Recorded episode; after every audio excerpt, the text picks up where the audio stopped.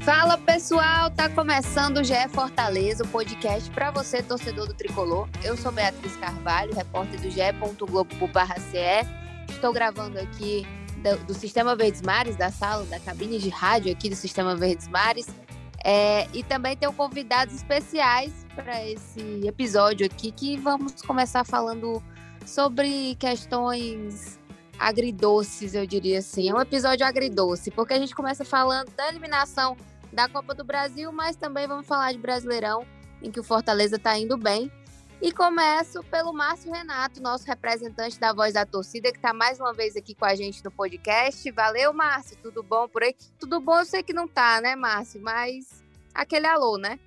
É, pois é, boa, boa tarde, né? Boa tarde, assim, a gente está gravando agora aqui, tá tarde, tá ensolarado, eu tô aqui na minha casa em Boa Viagem, tô na frente de um ventilador para suportar o calor, é, mas assim, eu acho que você foi muito generosa ao dizer que é um, um, um, dia agridoce, né? Eu acho que é um dia muito amargo mesmo para o torcedor do Fortaleza, que, embora é, antes da partida levasse esse confronto na Copa do Brasil com uma certa leveza, né? Até por saber que já havia chegado bastante longe da competição, a forma como se deu a eliminação acabou sendo muito é, é, amarga para a torcida, né? Esse é o sentimento para toda a torcida tricolor. E além do Márcio e o Renato, a gente tem aqui também o Daniel Rocha, que é comentarista aqui do Sistema Verdes Mares. Tudo certo, Daniel? Tudo bom, Bia? Grande abraço para o Márcio, para todo mundo que está ligadinho com a gente. Sempre um prazer estar aqui nos podcasts.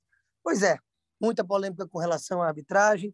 No jogo jogado, Fortaleza controlou muito bem, na imensa maioria da partida, abriu 2 a 0 poderia ter saído classificado, e infelizmente é o que está sendo discutido aí no Brasil todo, mas também não tem terra arrasada, o foco segue sendo o Campeonato Brasileiro, em que o time vem numa crescente, numa boa recuperação, e é um empate contra um Fluminense em que, repito, jogou melhor, controlou uma equipe adversária no Maracanã lotado. Então tem muita coisa positiva para trazer do futebol, da prática, do que foi treinado e executado do Voivoda e que vem em crescente melhoria para a reta final dessa temporada, para sair dessa parte de baixo do Brasileirão que tanto incomodou. Eu começo falando sobre as últimas notícias, né? Começando pelo mais factual aqui do Fortaleza. É, depois do empate em 2 a 2 o Fortaleza foi eliminado da Copa do Brasil, como a gente já comentou, e hoje saíram os áudios do VAR. É, eu acho que não dá para não comentar isso, já que foi uma questão que ganhou muito destaque, principalmente pelas declarações do presidente do Fortaleza, Marcelo Paes, também do técnico Voivoda e de jogadores, né? Os jogadores falaram depois do jogo, o Lucas Crispim, que ficou de fora, é, ele também publicou nas redes sociais vários comentários, todos reclamando muito é, da arbitragem, né, do Wilton Pereira Sampaio e do VAR, o Pablo Ramon Gonçalves Pinheiro, é, principalmente em dois lances, que foi justamente os dois lances que geraram os gols do Fluminense. O pênalti, que acabou, o pênalti ali, Brites com Matheus Martins, é, que o VAR assinalou e a gente tem os áudios e inclusive estou aqui com a matéria aberta e, e, a fala é a seguinte: a falta acontece sobre a linha dentro da área penal, falta claríssima. Esse foi o primeiro lance que gerou questão. E o segundo foi o gol do, do Cano, em que é, houve ali uma questão se o jogador estava impedido ou não.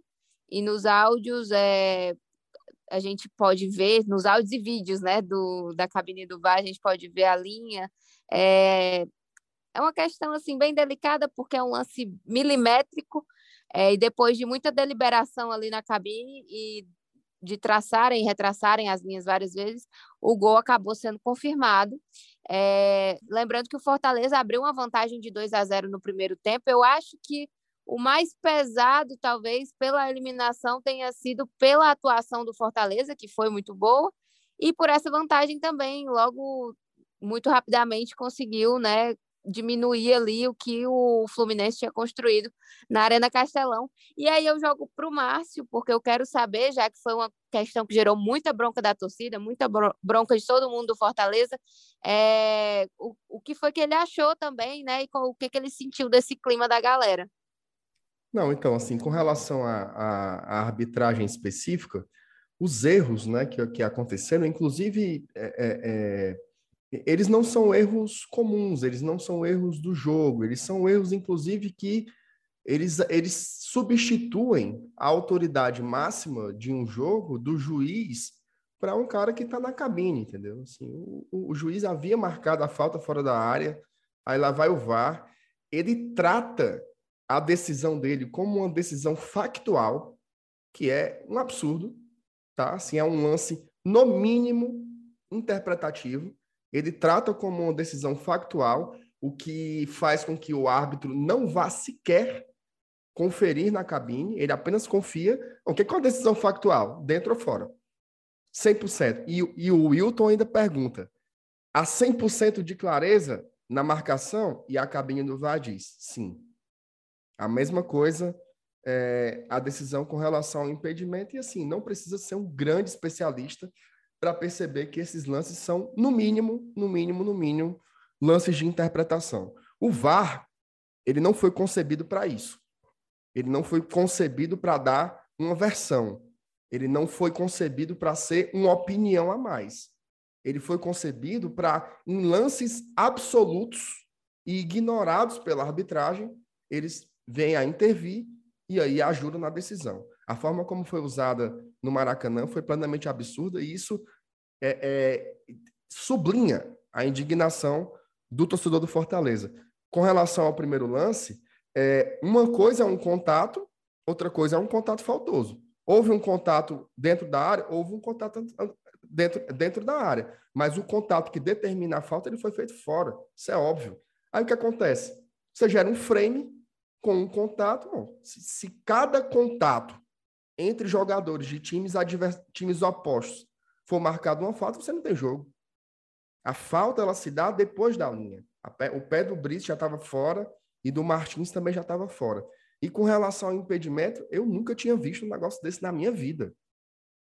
Né? Assim, no jogo de ida, ele, é, a arbitragem mar... anulou o gol do Fortaleza marcado pelo Romero, assim, mas era, eu acho que foi a unha do, do, do Romero que estava na frente. Se ele tivesse cortado a unha, talvez tivesse sido gol legal. E agora o, o cano, é, a linha do VAR, ela, ela decepa o jogador na imagem ela pega pescoço, cabeça, uma parte do braço. E é até bizarro, porque no site da CBF tem a descrição, né? Do que é impedimento do que não é. Qualquer parte do corpo, exceto os membros superiores, e tá lá, meio metro de cabeça do jogador na frente. Então, assim, uma hora é um critério que pega qualquer milímetro, em outra situação é um critério que deixa passar é, é, é, um lance como esse, decisivo, né? de uma forma absolutamente inexplicável. Eu não sei o que vai acontecer depois, se a CBF vai pedir desculpa, se não vai. Marcelo Paes foi no Rio de Janeiro reclamar, mas a sensação que dá é de que a tecnologia ela é ótima, mas ela vem sendo utilizada com a mesma cultura de arbitragem que se tinha antes do VAR.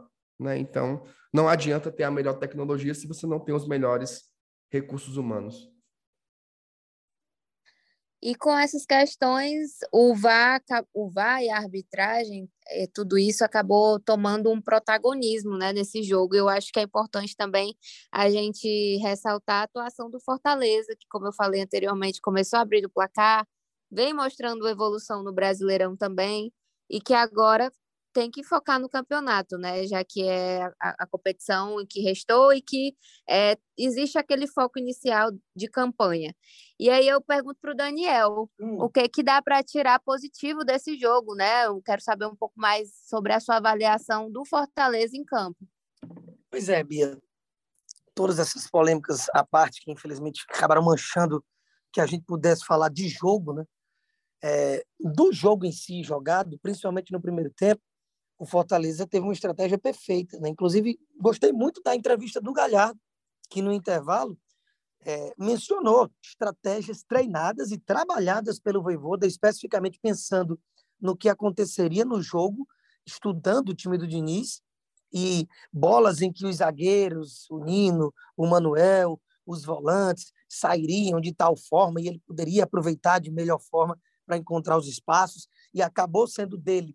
A espera para um bote errado do Nino na arrancada para fazer 1 a 0 no gol contra do Manuel, mas a jogada foi do Galhardo e é, no segundo gol ele também dá uma explicação da tentativa de bola no alto em que ele vence, consegue dar assistência para o Romero para fazer o 2 a 0. Então parecia que aquilo ali na prática estava sendo executado é uma superioridade do Fortaleza diante do Fluminense em termos estratégicos, que foi aí comprovado com um 2 a 0 indo para o vestiário.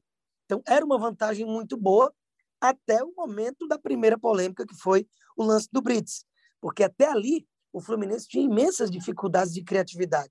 O, o, o, o Fernando Diniz tirou o Nino Paraíba, Nino Paraíba, tirou o Nino, zagueiro do Flu, e acabou colocando o Martinelli, que é um volante é, de criatividade, que chega bem à frente, ou seja, uma alteração muito ofensiva. o Nino Paraíba, lateral do Ceará. e aí, com isso, o Nino que eu não entendi muito bem essa substituição, porque o Nino é um zagueiro de seleção brasileira, inclusive acredito que era um dos mais observados ali pelo Tite, que estava no Maracanã. Mas, enfim, essa estratégia não resultou muitas modificações dentro de campo. O Fortaleza continuou com o jogo controlado. Fernando Miguel era pouquíssimo acionado na partida. Mas aí você tem um lance capital que gera uma cobrança de pênalti. Aí quando o Ganso faz o 2 a 1 era natural que o Maracanã inflamasse e que o time viesse para cima. O, o, X da questão seria tentar segurar esse ímpeto para não tomar o um empate logo em seguida, esperar um pouco os ânimos se, se acalmarem. Mas aí não. A segunda polêmica do gol do Cano, ali com uma linha tracejada é, com relação ao pé do Tite, que era o último defensor, ele faz um 2 a 2 logo em seguida. E aí é natural que o Fortaleza sinta o baque, que o Maracanã cresça, e foi o que a gente viu. Não tivemos mais nenhuma grande chance de perigo do Fortaleza, por mais que o tentou modificar, colocou Moisés, colocou Sacha, colocou tentando ali dar um jeito nessa reta final de jogo, mas não conseguiu é, ter organização e cabeça fria para que conseguisse ainda levar perigo ao gol Fluminense em meio a tudo isso. Né? Você tomar um empate, uma atmosfera desfavorável, ainda mais que na cabeça dos próprios jogadores com o sangue quente ali no momento, se vendo serem prejudicados, então é difícil, né? Era natural que fosse complicado você conseguir se reerguer depois disso tudo. E, infelizmente, pela vantagem construída no jogo da ida, com o 2 a 2 o Flamengo acaba avançando, mas mais um ano de grande participação do Fortaleza na Copa do Brasil. Foi semifinalista no ano passado, por muito pouco não foi esse ano novamente, e tem as atenções voltadas agora para o Brasileirão, aonde o momento é positivo, tentar realmente virar a tal da chave que a gente sempre pontua, para dar continuidade a esse bom momento e, quem sabe, emplacar uma vitória diante desse Corinthians, onde a gente, no momento da gravação desse podcast, já tem cerca de 35 mil presenças já confirmadas, certamente Castelão cheio, para que você possa dar continuidade a esse momento, Bia. E eu, falando nessa questão do Castelão cheio, eu lembrei do Márcio, porque eu acho que, que eu vi um tweet seu, ou foi o seu vídeo na voz da torcida, falando que restava a torcida, né, encher o Castelão para esse jogo contra o Corinthians, já que Fortaleza é, tá bem no Brasileirão e tá aí nesse momento de recuperação mesmo, né? Esse retorno tem sido muito positivo para o Fortaleza, que não perde há quatro jogos no Brasileirão, vem de três vitórias seguidas, é um dos times que tem melhor campanha nesse retorno. Então, assim, eu acho que apesar do amargo da eliminação, fica também, né, uma positividade, digamos assim, em relação ao que foi mostrado em campo.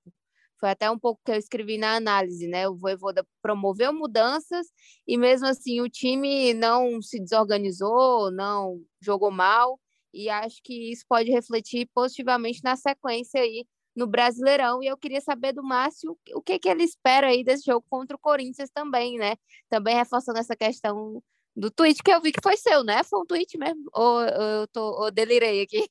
Foi, foi tweet foi, foi no vídeo também. Mas assim, Bia, ó, é, o que doeu tem que ficar para trás, tá? Tem que dar um jeito de virar essa página aí. Eu acho que tem que se apegar realmente as coisas positivas, né? O que o Daniel traz aí de do lance da competitividade, da boa estratégia. No fundo, o Fortaleza tem demonstrado que ele voltou a ser um time competitivo, né? Somente nas últimas semanas, a gente tem visto, tem visto um Fortaleza que ele consegue competir com qualquer equipe.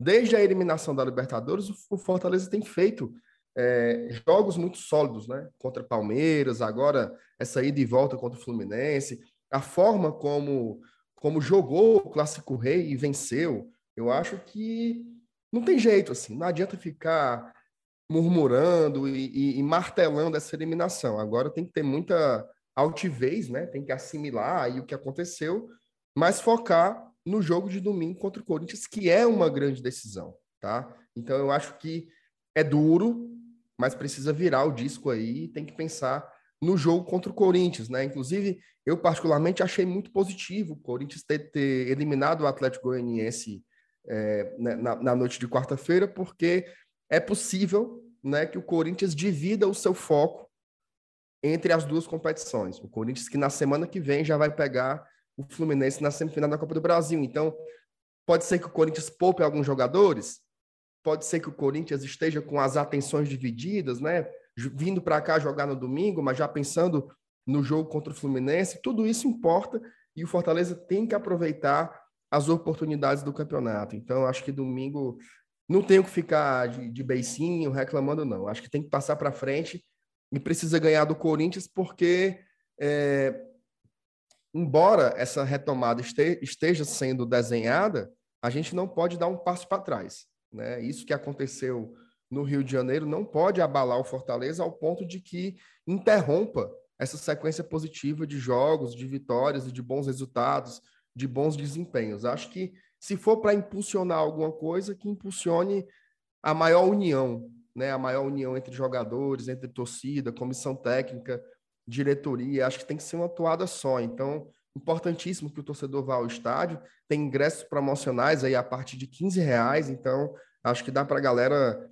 ir, ao, ir ao Castelão, dar um bom público, empurrar o Fortaleza aí para mais uma vitória na Série A, que eu acho que não é só o que sobrou. Tá? O campeonato está muito nivelado, o campeonato está muito achatado. É, se o Fortaleza ganha do Corinthians, ele fica dois pontos ali de um G10. Né? Então, você estava no inferno da lanterna outro dia e de repente você pode começar a vislumbrar outras coisas no próprio campeonato. Então, eu acho que é usar essa força aí, né? A raiva que a gente sentiu ontem, ela tem que ser revertida em positividade no domingo para o Fortaleza continuar crescendo na Série A. Acho que isso, no, frigir dos ovos, é o mais importante. E o Fortaleza tem o, o resto da semana, né, até o jogo de domingo contra o Corinthians, mas depois tem aí essa vantagem de ter esse calendário mais vago, né, para as próximas disputas do Brasileirão. É, vai ter uma semana até o próximo jogo contra Botafogo, depois São Paulo, né, primeiro São Paulo e depois uma semana também até o jogo contra o Botafogo e assim por diante. Então. São, assim... são, são cinco semanas agora, Bia, com jogos hum. apenas hum. aos finais de semana. Cinco rodadas, né? E isso ajuda muito no trabalho do Voivoda, principalmente porque a gente viu, né, que depois da chegada dos reforços, das mudanças do time, quando ele teve essa semana para trabalhar a equipe, é... teve resultado em campo, não foi, Márcio? Uhum, é verdade. Ah, e uma coisa que eu me lembrei, tá? Além dessas cinco rodadas aí tendo apenas os jogos aos finais de semana, depois ainda vai ter, finalmente, né? o calendário brasileiro vai, vai seguir as datas FIFA. Então a gente vai ter uma pausa aí de 10 dias, né? Espero que isso sirva muito. Por enquanto tem servido, né? Eu acho que é, o Daniel pode comentar também, mas ficou muito evidente como essas rodadas em que o Fortaleza teve a semana para trabalhar foram importantes não só para a recuperação da condição física, mas também para consolidação desse modelo de jogo que é novo, né? Fortaleza está jogando de uma forma diferente e, obviamente, né, com, com tempo para treinar, com tempo para descansar, isso acabou se provando é, importante. Sem dúvida, né? Até porque os reforços eles foram chegando e se encaixaram até de certa forma rápida, principalmente o Brits e o Sacha. Sacha foi preservado nesse último jogo e o Gaiato, que enfim parece que estreou, né? fez ali sua primeira grande partida contra o Fluminense, realmente marcando, recompondo, chamando uma responsabilidade para um papel de protagonismo ali na frente. E também a questão física, que era o principal. Né? Até ter tido essa semana retrasada, sem jogo no meio de semana, o Fortaleza desde março, que não tinha intervalo. Então o Voivoda finalmente pôde descansar seus jogadores, que, até pelo fato de um elenco curto e dos reforços ainda terem acabado de chegar, você estava desgastadíssimo. Né? Então, com um homem a menos, desde o primeiro tempo contra o Internacional, a gente pode ver como essa semana, que foi a primeira que Fortaleza teve até o jogo do Inter, é, desde março, pode demonstrar um time inteiro e superior fisicamente com um homem a menos do que o Internacional durante toda a partida. Então, isso está se demonstrando rodada após rodada e pode ser tirado de proveito o fato de ter só o brasileiro agora para o fim do ano. E eu acho que vale lembrar sobre esse jogo, o próximo jogo do Fortaleza, que o time vai contar com o retorno do Júnior Capixaba, que não jogou nesse jogo da Copa do Brasil porque estava suspenso. Então, o Sebadios jogou ali na lateral, o Júnior Capixaba retorna. E o Lucas Lima, que estava. Lucas Lima, não, desculpa, Lucas Crispim, que estava lesionado, está lesionado, né? Está se recuperando de lesão. Pode ser que retorne também nesse jogo do fim de semana. É, então, o DM do Fortaleza ficaria só com o Tinga. É, é um bom retorno, assim. Eu acho que nesse momento Fortaleza está bem servido. Inclusive, ontem o Voivoda fez as cinco mudanças, muita gente jogando, e acho que assim, eu estou otimista para esse segundo turno do Fortaleza, né? Não sei vocês, acredito que sim, pelo que vem mostrando até aqui, né, Márcio? Ah, no segundo turno a gente está no, no modo segue o líder, né? Fortaleza está tá muito bem, venceu né, nas três primeiras rodadas. Eu acho que a gente tem que fazer que nem aquele, aquele cara que, que é responsável por fazer cobrança, né? Sair cobrando de porta em porta os pontos que a gente perdeu no primeiro turno, né? Já fizemos três cobranças aí, temos que cobrar o Corinthians também, vale lembrar como foi, né? Aquela derrota para o Corinthians lá em São Paulo, gol contra do Jussa depois do Fortaleza ter feito um baita primeiro tempo, né? Então, é, eu acho que está na hora de, de recompor, né, os, os, os, os, danos que tivemos ali no primeiro turno. Então, ganhar do Corinthians domingo é importantíssimo. Eu também estou muito confiante, tá? Eu acho que, apesar de três desfalques aí importantes para domingo, eu acho que o Fortaleza tem tudo para sair do Castelão com a vitória.